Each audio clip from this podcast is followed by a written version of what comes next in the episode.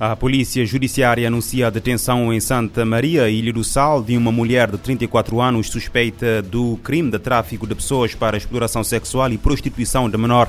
Em comunicado divulgado esta segunda-feira, a PJ esclarece que a detenção foi concretizada na tarde de sexta-feira, fora de flagrante delito por elementos do Departamento de Investigação Criminal do Sal, em cumprimento de um mandado do Ministério Público. A mulher é suspeita da prática reiterada de crimes de tráfico de pessoas para exploração sexual e prostituição da menor. De acordo com a mesma fonte, dentre as vítimas de tráfico encontra-se uma criança de 15 anos de nacionalidade nigeriana que já se encontra sob a proteção das autoridades competentes. Ainda no cumprimento do mandado de busca e apreensão, foram encontrados e apreendidos na residência da detida vários documentos, entre os quais suportes bancários, uma boa quantia em dinheiro, em moeda estrangeira e nacional e outros elementos com relevância probatória. Após ter eh, sido presente a primeiro interrogatório judicial, a suspeita ficou a aguardar o desenrolar da investigação com apresentações periódicas às autoridades, proibição de contato com as alegadas vítimas, ficando ainda interdita de sair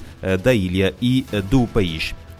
O Tribunal da Comarca da Praia decretou prisão preventiva a um dos suspeitos do assalto a um autocarro da Sol Atlântico em Palmarejo Grande. O assalto aconteceu no dia 1 de setembro. Segundo informação divulgada segunda-feira pela Polícia Nacional, no passado dia 27 de setembro decorreu uma operação na sequência da investigação do processo crime de roubo com recurso a armas de fogo e branca uh, perpetrado contra passageiros de um autocarro da empresa Sol Atlântico que fazia o trajeto Platô Palmarejo Grande. A mesma fonte informa que na sequência da busca domiciliária a uma residência na localidade de Bela Vista foi apreendida uma arma de fogo e detido um indivíduo do sexo masculino de 24 anos conhecido por Jardel, que foi presente ao Ministério Público após a submissão ao primeiro interrogatório de arguido detido, foi decretada a medida mais gravosa, prisão preventiva. No comunicado, a PN informa que a identificação dos suspeitos, eh, do suspeito, neste caso, foi possível através de imagens de videovigilância e que continuam as investigações tendentes à localização dos restantes eh, indivíduos. Recorda-se que no dia 1 de setembro, por volta das 8 da noite,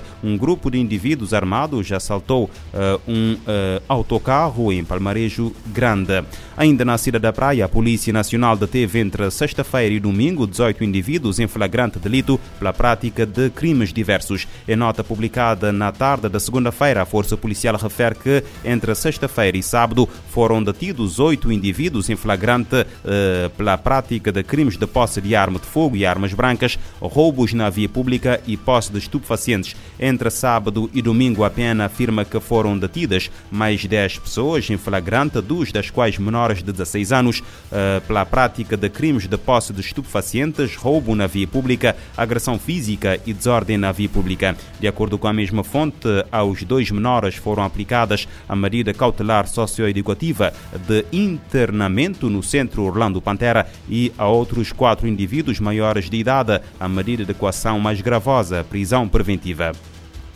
O crescimento global vai cair para 2,2% no próximo ano. A previsão é da Conferência das Nações Unidas sobre Comércio e Desenvolvimento, que prevê para este ano um aumento de 2,5% na economia. Segundo a agência da ONU, se não houver mudanças urgentes em políticos, o mundo poderá viver uma recessão global para a qual eh, já caminha. Os dados são do relatório Comércio e Desenvolvimento 2022, divulgado esta segunda-feira em Genebra. A reportagem é da ONU News.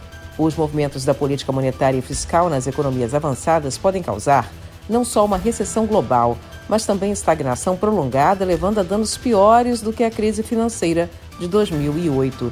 Segundo o documento, choques de oferta, queda nos índices de confiança do consumidor e de investidores, além da guerra na Ucrânia, provocaram uma desaceleração global e desencadearam pressões inflacionárias.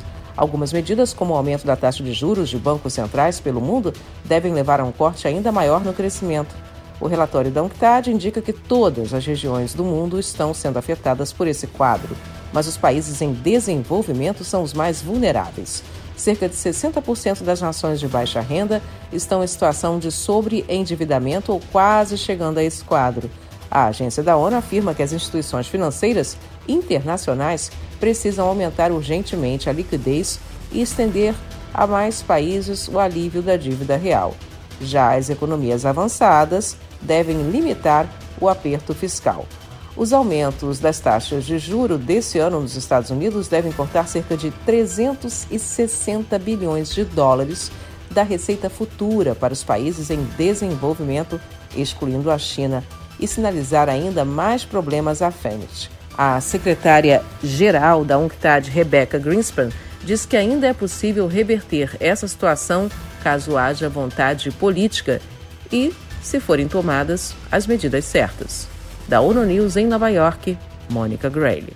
De acordo com o relatório, os países de renda média da América Latina, bem como os países de baixa renda da África, registraram algumas das desacelerações mais acentuadas este ano. A Conferência das Nações Unidas sobre Comércio e Desenvolvimento requer eh, que uh, refere que atualmente 46 países em desenvolvimento estão severamente expostos a múltiplos choques econômicos e outros 48 seriamente expostos, o que aumenta a ameaça de uma crise global da dívida. A falta de renovação da trégua no Iêmen não é o fim da esperança. Palavras do porta-voz do secretário-geral da ONU, Stefan uh, Dujarric. O cessar-fogo no Iêmen, intermediado pelas Nações Unidas, foi renovado duas vezes desde abril do ano passado. As medidas negociadas incluem a abertura do aeroporto da capital, Sanaa, e do porto em Odeida. As Nações Unidas expressaram decepção por falta de renovação do cessar-fogo no Iêmen, mas defendem que ainda existe esperança para beneficiar o povo. A declaração partiu do porta-voz da secretária-geral, António Guterres, nesta segunda-feira. The parties need to can show by their own action that they will not resort to violence. Stefan Dujarric declarou que ainda há tempo para que as partes concordem em alargar a trégua e que todos os lados precisam mostrar pelas próprias ações que não recorrerão à violência. A ONU lembra que o processo está avançando e o enviado especial Hans Grunberg tem discutido o tema por vários meios. Mesmo com a situação, espera-se que o processo continue e que, apesar da desilusão, ainda haja tempo para as partes fazerem o necessário. O enviado Hans Grunberg informou que os esforços para estender o acordo por mais seis meses não foram bem sucedidos. O cessar-fogo estava no último dia. Desde o acordo em abril de 2021, a medida foi renovada duas vezes. Da ONU News em Nova York, Eleutério Gavan. Agências de notícias dizem que ambos os lados se responsabilizam por permitir o fim do acordo que prevê a abertura parcial do aeroporto de Sanaa e o principal porto do Mar Vermelho, em Odeida. Há meses, o aeroporto da capital iemenita retomou voos eh, pela primeira vez desde 2016.